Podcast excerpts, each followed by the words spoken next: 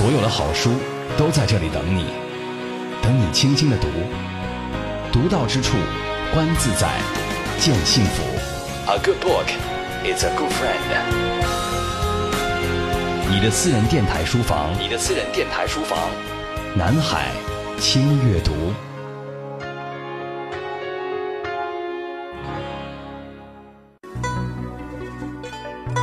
宋代人饭后如何刷牙？酒量如何？皇上最爱哪些下酒菜？这些鲜为人知的趣闻，在历史写作者李开周的笔下娓娓道来。《宋朝饭局》一书道尽宋代美食，市井谐趣，令人拍案叫绝。今日清阅读，诚邀各位听友。和主持人周薇共赴一场独特超群的宋朝饭局。以阅读的名义释放思想的力量，我是周薇。今天我们一起读的这本书叫做《宋朝饭局》。作为一个喜欢美食的现代人，如果给你一个穿越的机会，可以回到古代中国，你会选择哪个朝代？是宋朝吗？这本书的作者叫李开周，他是河南开封人，也是一位专栏作家。二零零三年的时候，毕业于河南农业大学，他做过测量，还做过预算。二零零六年从事职业写作，先后在《世界新闻报》、《中国财经报》、《半岛都市报》、《金陵晚报》、《西安晚报》、《杭州日报》、《中国烹饪》还有《新京报》、《深圳商报》等媒体开设专栏。兼为文史题材的专题片撰写解说词，他主讲的电视栏目《宋朝饭局》啊，也是在河南卫视播出。已出版的专栏结集《祖宗的生活》《千年楼市》《穿越时空去古代之夜》《实在宋朝》《舌尖上的大宋风华》。李开周致力于宋朝饮食研究。他翻阅了大量的宋代笔记和史书，在浩如烟海的文献中获取资讯。这本书就是以全景式的板块还原宋朝饮食生活的样貌，读者可以了解到宋朝人吃什么主食，有什么菜式，喝什么酒，怎样开饭馆。既是一本饮食文化的断代史，又是一本市井生活的地方志。可以说，这本书它的角度是相当独特。不提穿越，却带读者完成了一场穿越，去宋朝做一个普通人，能吃到什么？怎么吃？吃饭到底有哪些规矩？开饭馆得做哪些准备？李开周他的文字诙谐，典故也是娓娓道来，结合现实，所以作为历史休闲读物，这本书它有它的历史感，而且活泼耐读。相当的实用，我们看看李开周如何介绍他的这本《宋朝饭局》。这个《宋朝饭局》呢，是我原来在《南方都市报》的一个专栏集子，这个专栏还在写，嗯，写了三年多，凑凑成这样一本书，主要是介绍宋朝的两个方面：一是当事人吃什么，二是怎么吃，呃，还有一些这个宋朝特有的。饮食风俗，包括当时的酒楼怎么经营，跟现在这个大不一样的一些风俗。这关键的文献来源呢，就是古人的笔记。当然，他写的不是个人发生的什么事情，而是这个作者就这个笔记的作者当时读书啊，或者是出去这个买东西啊，或者是上朝啊、上班了，这样他呃一些感想或者他当时所见所闻记下了。他很散，因为很散呢，他就没有什么顾虑。肆无忌惮的写，只要不是反朝皇帝的东西，都都敢写。这样呢，它里边有很多有用的东西、活色生香的东西，是在其他文献里看不到的。比如我们看《宋史》，只能看到政治斗争，我们绝对看不到一道菜怎么做。但是在笔记里边可以看到，其实提到的习俗文化、饮食文化要比呃饮食还要多一点。这个也是不得已而为之。第一。纯写美食显得这本书有点浅薄。嗯。第二呢，这个呃，如果纯写美食的话，我也写不了那么厚。我们能看到的宋朝美食就那么几十种而已。嗯。确切知道它做法就那么几十种，其他不知道我们不可能去编。那怎样把这本书给写出来呢？一个人黔驴技穷的时候，开始用文化来填补。呃，我经常在家自己做宋菜，呃，还有宋朝的一些主食。应该说。我刚才说啊，我们确切知道他做法的这个宋朝的饮食有几十种，这几十种我全都做过，而且做过不止一次。呃，有些是确确实实好吃，有些是确确实实不符合现代人胃口。比如说苏苏东坡这个介绍的一种那个叫玉生根，后来又他死了之后又叫东坡羹。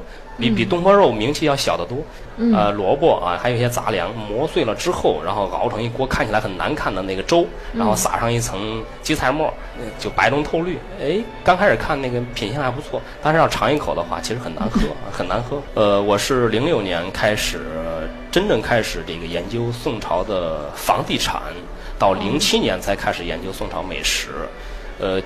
就到现在为止，我写过的所有的书，包括我写的所有的专栏，都是围绕一个东西，叫古人社会生活史，怎么活着。当时买房吗？啊，是不是需要买房？如果买的话，房价多少？什么样的能买得起？吃什么饭？怎么吃？就这些东西。宋代人饭后如何刷牙？酒量如何？皇上最爱哪些下酒菜？这些鲜为人知的趣闻，在历史写作者李开周的笔下娓娓道来。《宋朝饭局》一书道尽宋代美食，市井谐趣，令人拍案叫绝。今日轻阅读，诚邀各位听友和主持人周薇共赴一场独特超群的宋朝饭局。好了，我们继续来听听作者李开周，他为什么会选择宋代作为他穿越的目的地呢？他说，如果选择汉朝的话，是因为汉朝流行跪坐，吃饭的时候没有凳子，没有椅子，必须跪在餐桌旁边的席子上，像老派日本人那样吃饭。一顿饭下来，小腿发麻，大腿发酸，膝盖痛的都不是自己的了。所以他觉得这不是美食在享受美食，而是活受罪。第二，他坚决不会去唐朝。唐朝是从贵坐向垂足坐过渡的朝代，很多非正式饭局上可以坐在椅子上吃饭，很舒服。但是唐朝的饭菜相对来说比较野蛮，越高档的饭局越流行吃生肉，把牛肉、羊肉剁得细碎，一不炖，二不蒸，三不炒，四不涮，拌上盐，拌上葱，拌上韭菜和大蒜，呼噜呼噜往嘴里趴，有点茹毛饮血的味道。现代人谁能受得了？又分析了一下元朝，元朝的饮食习惯跟今天很接近，不像汉朝那样跪着吃饭，也不像唐朝那样猛吃生肉。不过元朝也有一个毛病，饮食名称太奇怪，老是用洋词儿，所以还得要找翻译，太麻烦。明清两朝的饮食习惯跟咱们最接近，饮食的名称也通俗易懂，没有那么多洋词儿，按理去明清最合适不过。可正因为如此，去了以后感觉不到什么特色。到地方一瞧，除了穿的衣服不一样，别的什么都一样，一点都不刺激。那有什么穿越的劲儿呢？把汉唐盛世排除，把元明清三代排除，再把战争不断、没空吃饭的魏晋南北朝和五代十国排除，所以啊，李开周说他想去的朝代就只剩下一个宋朝。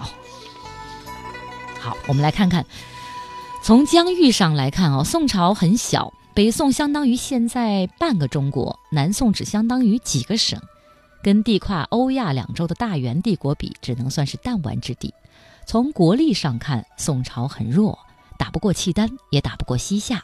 北宋被金国灭了，南宋被蒙古灭了。被灭之前，其实就像金国和蒙古的附属国，年年要向人家进贡，跟汉朝没法比，跟唐朝没法比，跟明朝和清朝都没法比。可是宋朝的商业非常繁荣，经济非常发达，文明程度也非常高，海外贸易比汉朝发达的多，国内贸易比唐朝自由的多，朝廷还时不时会出台政策刺激经济发展，而官员的经济头脑比明清两朝活跃的多。包括宋朝老百姓的受教育程度，也可以说是空前发达。到了元朝、明朝和清朝，文盲反而比宋朝要多，平民教育也退步了。也就是说，宋朝看起来很没劲儿，但骨子里非常牛气。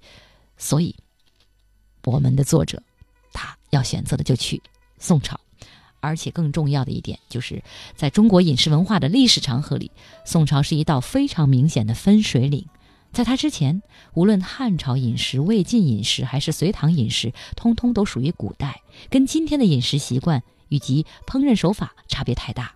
只有从宋朝开始，煎、炒、烹、炸等烹饪手法才基本完善，萝卜白菜等现代食材才基本齐备，饭局上的各种规矩才基本定型。换句话说，宋朝就已经奠定了今天的饮食文化。所以，现代人所传承的饮食文化，主要是来自宋朝。刚才我们也听到了啊，嗯，李开周先生接受采访的时候，他说他是是经常会看一些宋朝的笔记啊，才会得来这么多的结论。那他这本书《宋朝饭局》呢，共分十章，第一章穿越须知，第二章赴宴必读，第三章去宋朝吃面食，第四章肉食与海鲜，第五章。饮食器具第六章象形食品，第七章是饮料加美酒，第八章是宋朝酒令入门，第九章大内饮食探秘，第十章如何在宋朝开饭店，真的是包罗万象，非常的全面。好，我们接下来呢，打开这本书，来听听易成为我们演绎其中的一个片段。京剧里有一部《贵妃醉酒》。唱的是杨玉环摆好酒宴，准备跟唐明皇小酌，却被唐明皇放了鸽子，气得一个人喝闷酒，喝大了，一边发牢骚，一边发酒疯。我喜欢的京剧名旦史一红老师唱过这一段：人生在世如春梦，且自开怀饮几盅。醉眼朦胧，醉态可掬，唱得很媚，很到位。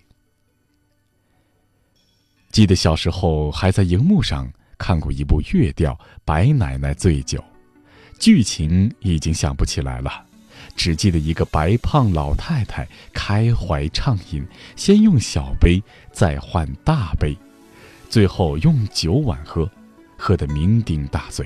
看人都是重影，一个人变成了三个人。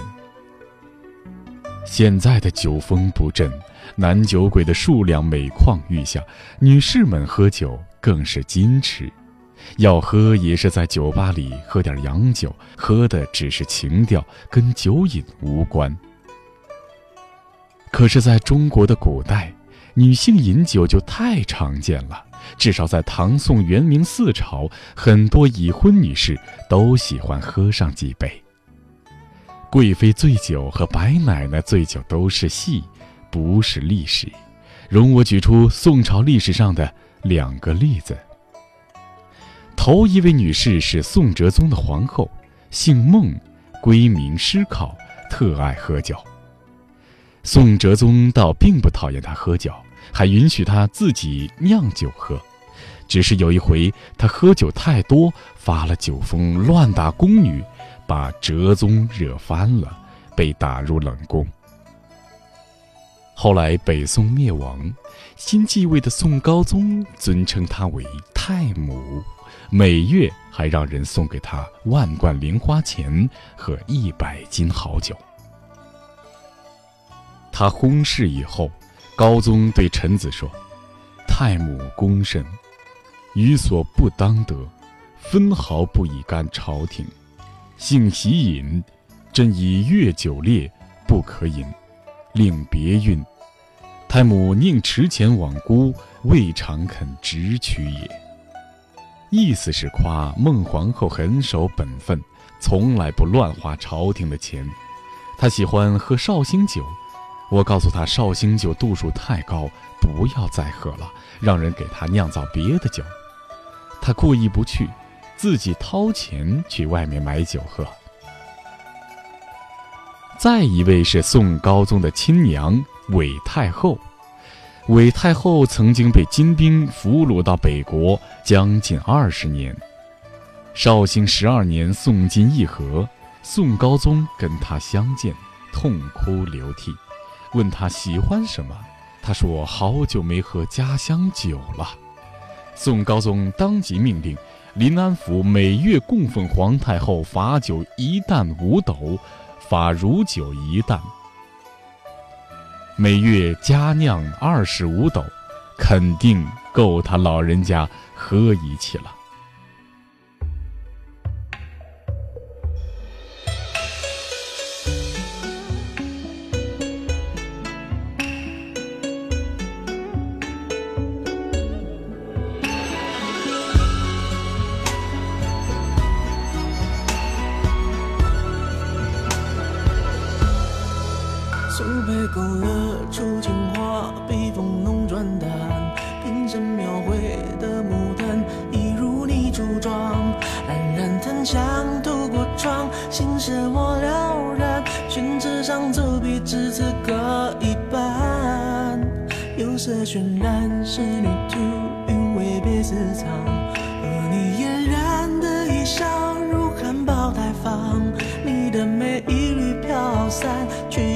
去不了的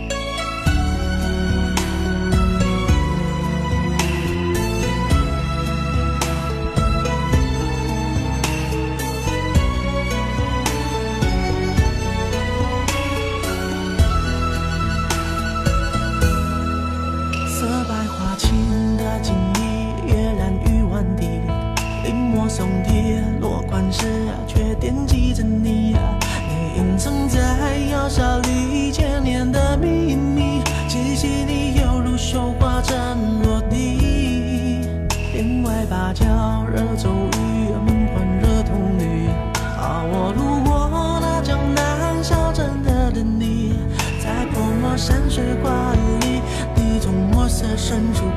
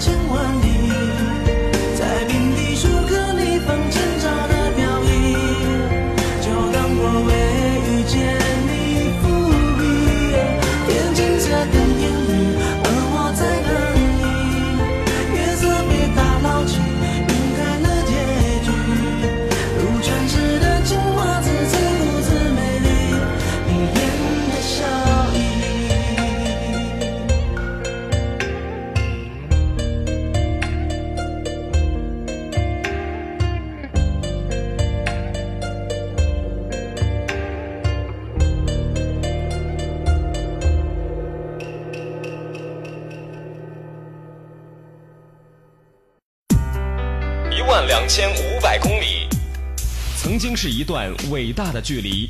它是玄奘取经、红军长征、丝绸之路，它也是一架攻克三三零最长的飞行距离。现在，它浓缩成一段精彩的走读时光。每天六十分钟轻阅读，独到之处，处处有智慧，处处是风景。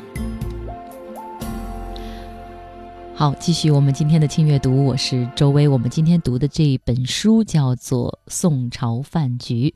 那么刚才我们听的这首歌呢，是周杰伦的《青花瓷》。对，这首歌呢，总会让我们联想到宋代。其实说到宋代，瓷器呢，已经是宋代最普遍的一种文物哈。出自钧窑和汝窑的宋代瓷器，能在市场上拍出天价。可是宋朝人却把瓷器看得非常普通，有钱人请客吃饭绝不会用瓷碗、瓷碟、瓷酒杯，那样太掉价了。宋朝饭局上受推崇的餐具大都是贵重金属，真金白银。如果用不起金银餐具，一张红漆木盘也比钧窑出产的最精美的瓷盘都要有面子。不过在宋朝，真正有面子的餐具既不是真金白银。也不是红漆木盘，而是玻璃器皿。假如你穿越时带上一套玻璃酒杯过去宋朝，宋朝人会把你当成亿万富翁。那说到了用瓷器喝酒啊，苏东坡爱喝酒啊，可是他的酒量并不是非常好，藏酒多有剩余。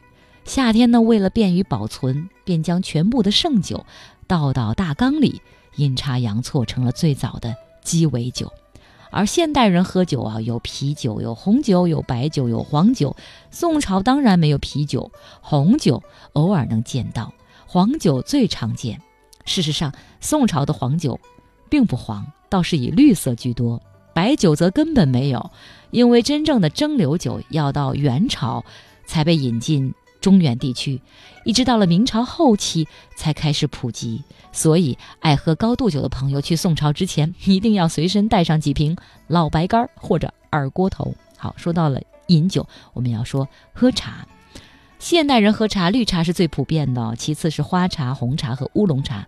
到了宋朝，您千万别点这些茶，因为啊，宋朝没有红茶、花茶、乌龙茶的概念，也没有绿茶。你在宋朝茶馆里，如果让伙计给你泡一壶绿茶，那人家才会嘲笑你，因为在宋朝人眼里，绿色的茶水是最低档的，只有白乎乎的像牛奶一样的茶水才是上等货。好，我们今天一起读的是李开周的《宋朝饭局》，跟周围一起，今天是不是走了一趟，去感受了一下呢？好，接下来呢，还有一位朋友呢，读了这本书，他写了一小段文字啊，也叫做读后感，我们一起来感觉一下。他说，所有朝代里最喜欢宋朝，尤其是南宋，无论面对虎视眈眈的强敌是怎么的无力与笨拙，宋朝人每天的日子还是文文雅雅的，注重饮食，注重生活乐趣，不因此降低品味或减损一丝风雅。和上海当年残存的老克勒有异曲同工之妙。作者分门别类，以短篇形式针对小标题为文，使人不至于在漫漫长论当中迷失或者失去兴趣。之前有一本《唐朝穿越指南》，其实也不错，但比较之下杂讯太多，内容不如这本书务实精简。最重要的是，这本书的信息量非常大。举凡皇家宴会、平民饭局、公司机关各类菜色、饮食器皿、场地布置、酒茶点心、休闲娱乐，只要和吃沾上点边儿的都有涉及。虽然多是点到为止，不算深入，但是作为休闲书还是很有趣的，至少对宋朝饮食文化有了一个全面的认识。嗯，不过有一个小小的遗憾，就是我觉得我非常不喜欢这本书的插画啊。我觉得真是青菜萝卜各有所爱。或许他不喜欢这个插画，另外一位读者和相当的青睐呢。好，今天的轻阅读跟周薇分享的是李开周的这本新书，名字叫《宋朝饭局》。我们稍事休息一会儿呢，继续看一看这本书还有什么样的精彩之处。稍后见。This was just meant to be. You'll be coming back to me. Cause this is pure love. Cause this is pure love.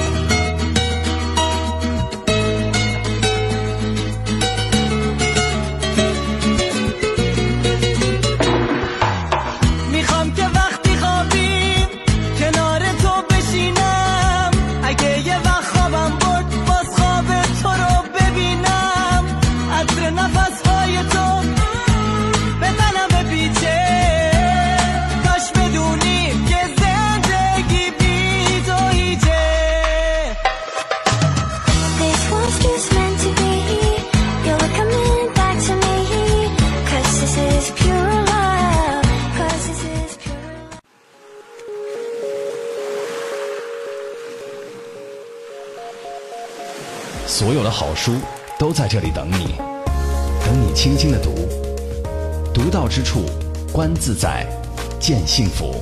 A good book is a good friend。你的私人电台书房，你的私人电台书房，南海轻阅读。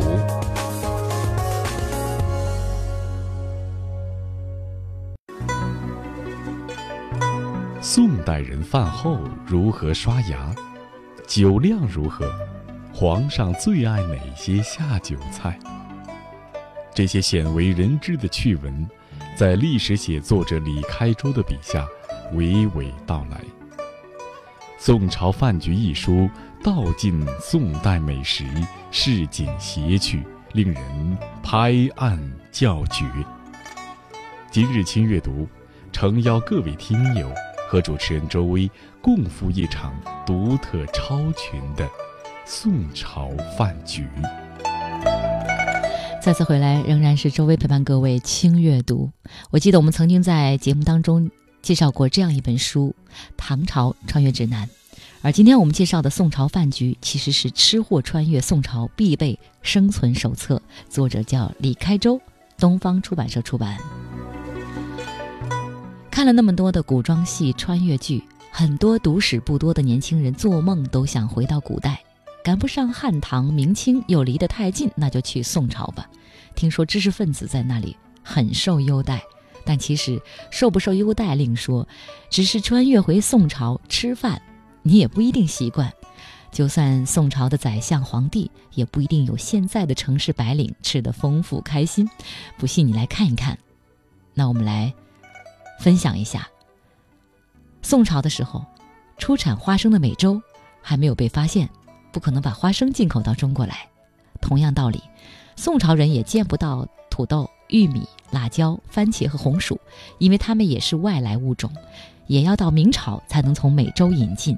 所以，当我们去宋朝餐馆点菜的时候，就不要再点土豆炒肉、松仁玉米、辣子鸡丁、清蒸红薯泥和西红柿炒鸡蛋了。现在四川人和湖南人啊都爱吃辣，开遍全国的川菜馆子更离不开辣椒。可是宋朝确确实实没有辣椒，而且宋朝居然已经有了川菜这个菜系，当时叫川饭。因为宋朝有胡椒，宋朝人用胡椒代替了辣椒。宋朝也没有南瓜和洋葱，向日葵也没有，葵瓜子当然就没有了。但是宋朝人平时也嗑瓜子儿，主要是甜瓜子儿。南宋中后期还可以嗑上西瓜子。宋朝没有菠萝，也没有苹果，炒菜用的油大多是菜籽油或者动物油，但是动物油不适合炒菜，因此烹饪主要是以蒸煮和烧烤为主。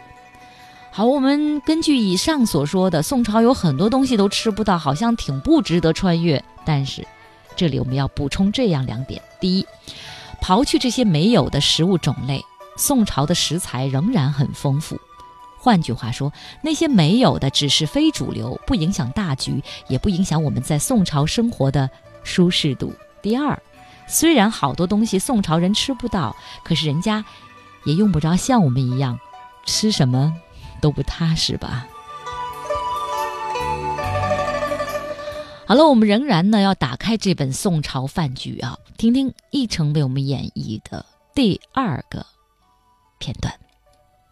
南宋有一名大将，名叫张俊，跟岳飞是同僚。岳飞死后，此人被封为郡王，很受宋高宗的宠幸。有一年，高宗带着皇亲国戚和文武百官去他家做客。他受宠若惊，大摆宴席，上了很多很多的菜。据《武林旧事》记载，那天宴席上先摆出各种果盘儿，再摆出各种开胃小菜。开始喝酒的时候，又上了几十道下酒菜。喝完酒以后，又上叉食，上完叉食又上果盘儿。上完果盘，又上各种精致面点，前前后后光菜名儿就有好几百种。宋高宗和随驾的群臣从上午一直吃到天黑，吃的眼花缭乱，天昏地暗。果盘、面点、开胃菜、下酒菜，这些我们都能理解。问题是在下酒菜后面还有插食，这是一种什么样的美食呢？我以前望文生义，想当然的认为那是在酒宴当中穿插着摆上的主食。现在啊，读书多了。总算是弄明白了，原来插食是经过装饰的食物。食物怎么来装饰呢？宋朝人有两种方法，一种方法是直接在食物上面插花、插彩旗；还有一种方法是用竹子或者铁丝扎成某种造型，把食物挂上去。比如说，宋朝人过重阳节。要互相馈送重阳糕，这重阳糕就是一种插食。把面粉用糖水和匀，做成米糕，上笼蒸熟，出笼后再顶上插一面小旗帜，端着给邻居家送过去。可是这好好的糕点，为什么要插旗呢？不是为了好吃，只是为了好看。糕点插旗。如同给美女戴上珠翠，是在帮美食扮靓。再比如说，宋朝人过端午节，家家户户用艾草、菖蒲和向日葵扎成小树或者小山的形状，摆到家门口，再用红丝线拴几十只粽子挂上去，就像西方人过圣诞时往圣诞树上挂糖果一样。有钱人则用金银丝扎成一个大蜈蚣，蜈蚣摆脚朝天，脚上串起橘子、柑子、粽子、蜜饯，时称插食盘架。小孩子贪玩，把果子、蜜饯从插食盘架上取下来抱着啃，据说可以辟邪。现在我们再回过头来看看张俊那天给宋高宗上的插食：炒白腰子，制肚豚，也就是烤羊肚；制纯子脯，也就是烤鹌鹑；制炊饼，也就是烤馒头；不制炊饼，就是烤馒头。本来都是些寻常的食物，但是张俊让工匠。扎成假山和盆景，再把这些俗不拉几的吃食往上一挂，效果立马就不一样了。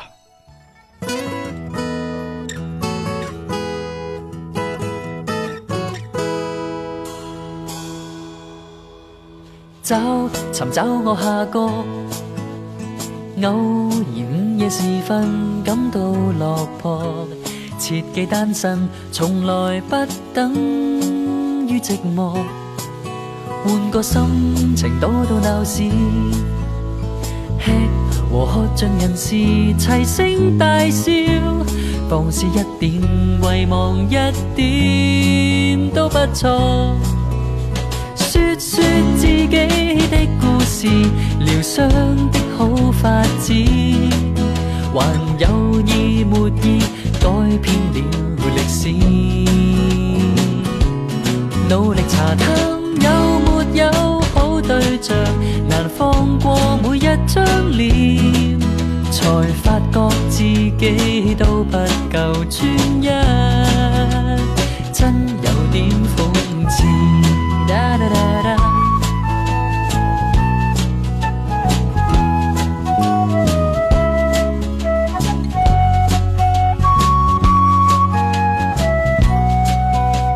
就能释放自我，期待快将身份放开，仍很自觉，四处打听哪里还有更好的一个。说说自己的故事，疗伤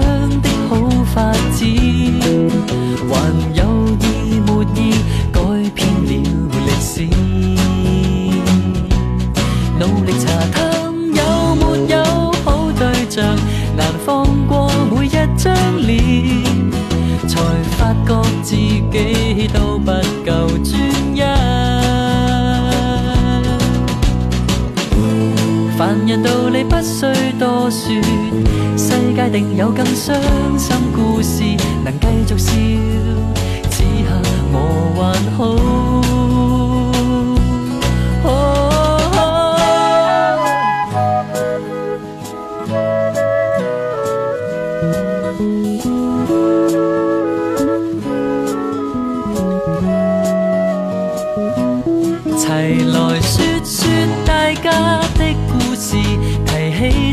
沉默不语，我信有办法解开这心结，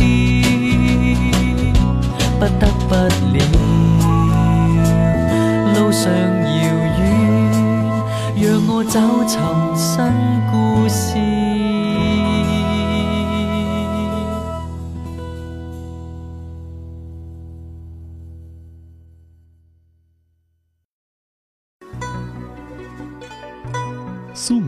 饭后如何刷牙？酒量如何？皇上最爱哪些下酒菜？这些鲜为人知的趣闻，在历史写作者李开周的笔下娓娓道来。《宋朝饭局》一书道尽宋代美食，市井邪趣，令人拍案叫绝。今日清阅读，诚邀各位听友。和主持人周薇共赴一场独特超群的宋朝饭局。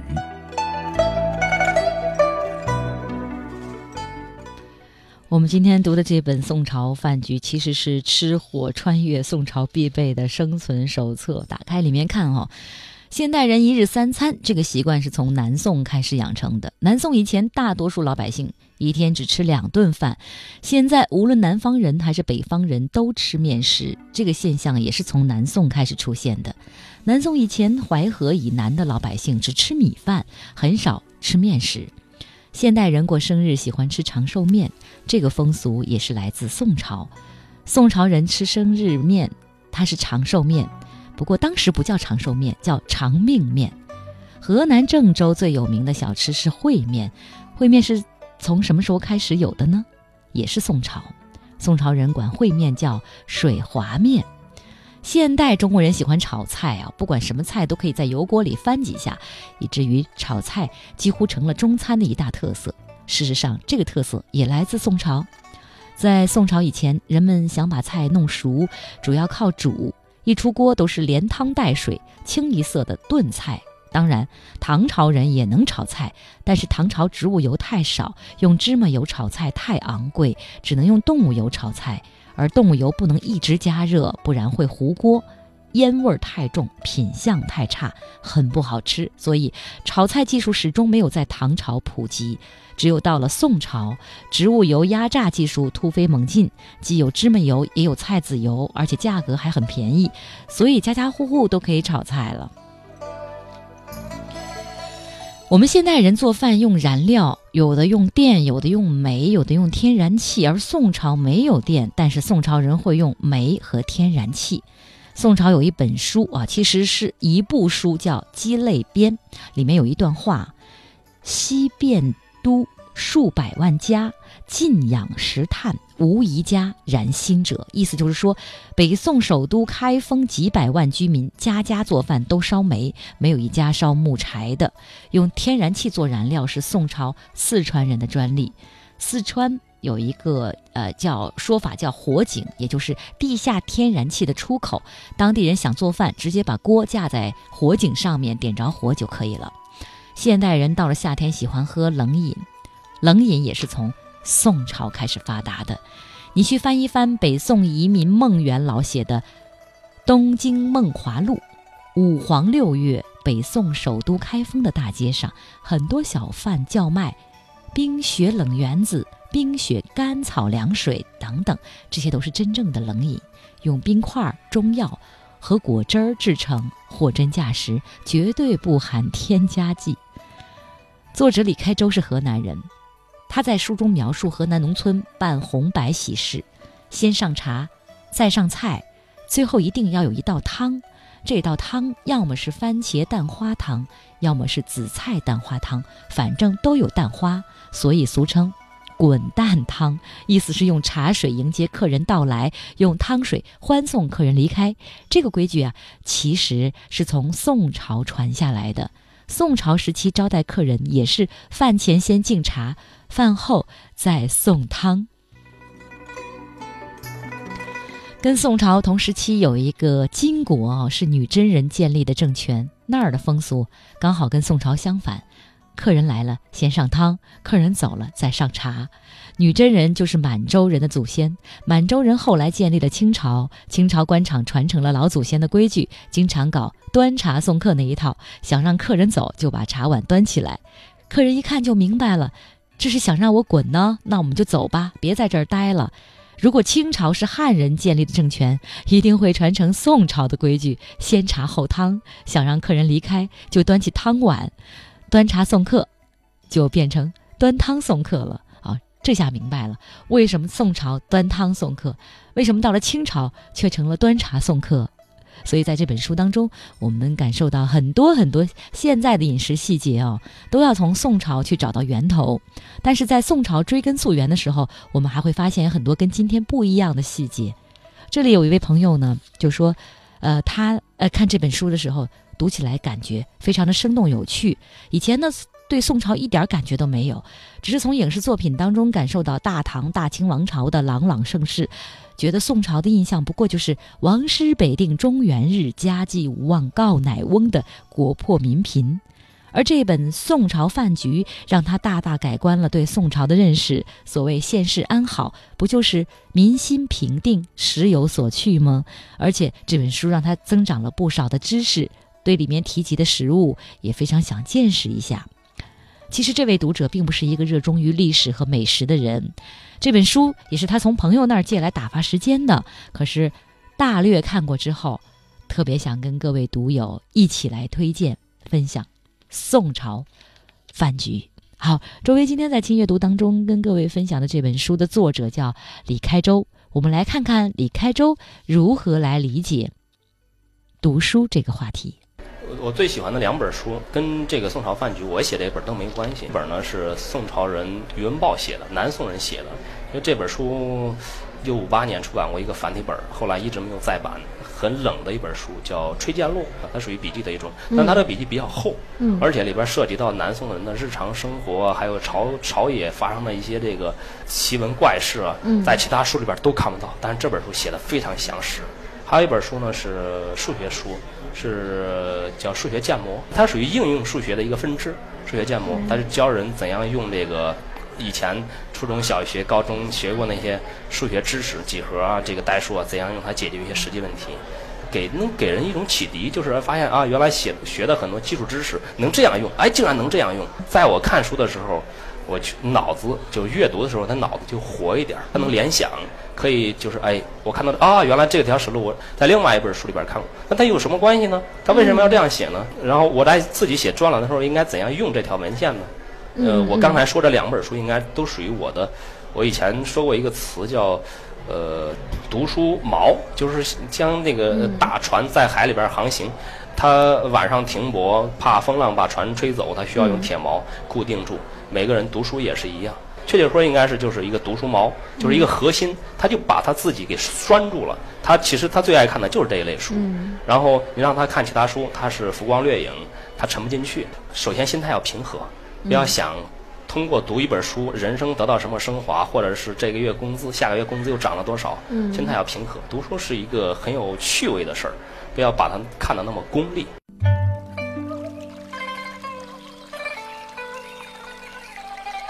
齐白石六十二岁画虾，七十一岁定稿，十年写生，小画不小。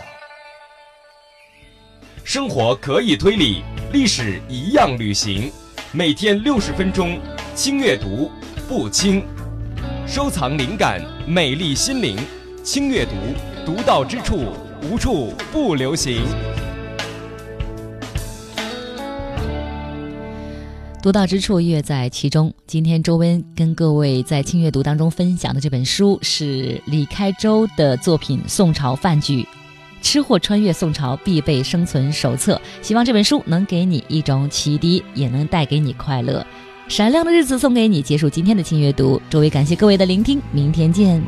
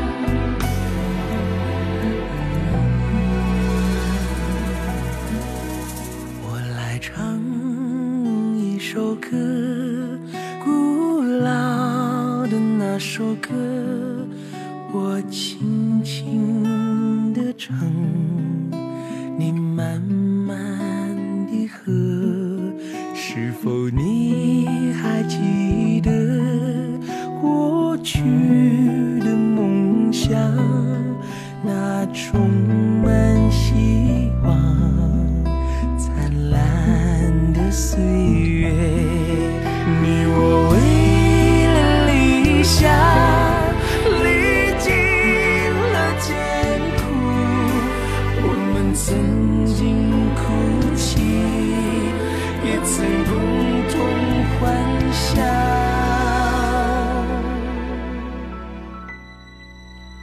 但愿。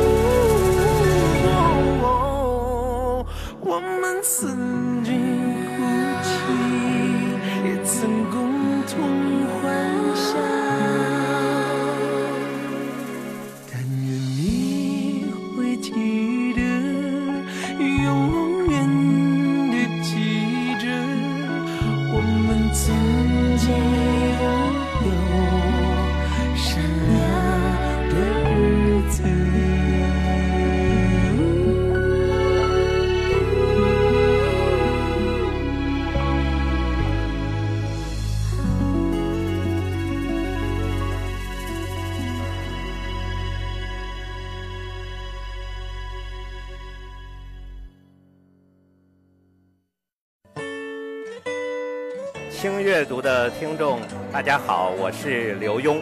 我觉得阅读就是打开呃每一扇窗。有的时候我们只开一扇窗，我们只开一扇门。但是如果我们能够阅读阅读不同的书的话，我们就好像把每一扇窗都打开来了，看到不同方向的风景，看到不一样的呃山水，呃有不一样的呃空气，有不一样的香味，有不一样的感触。呃，希望大家都能够常常的阅读，让自己的生活变得更充实。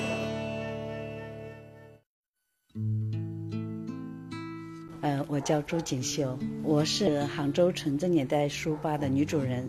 我的书吧坐落在西湖边宝石山腰，在书吧内可以看西湖的实景中的八景。因为我做了我先生的微童话剧，所以被。朋友们冠以一个名称叫“微童话王后”。阅读是自由的，而且在读书中间，你会进入另外一个空间的感觉，思维会都不一样。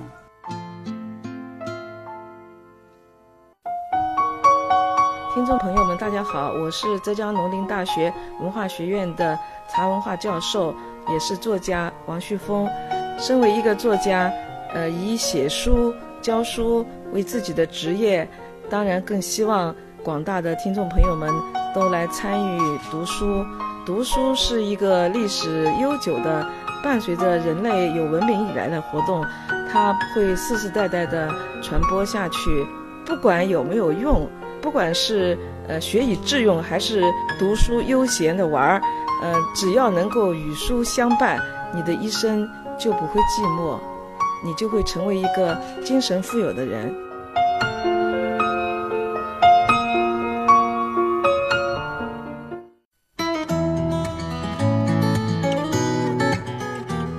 是北医三院的一名医生。读书的话，对我来说就是一种习惯，从小就习惯了读书。我觉得读书可能给我带来最多的是一种快乐吧。嗯，因为读的书越多，感觉世界越精彩、越丰富，自己的精神呢也是脱离了那种比较贫瘠的一个状态。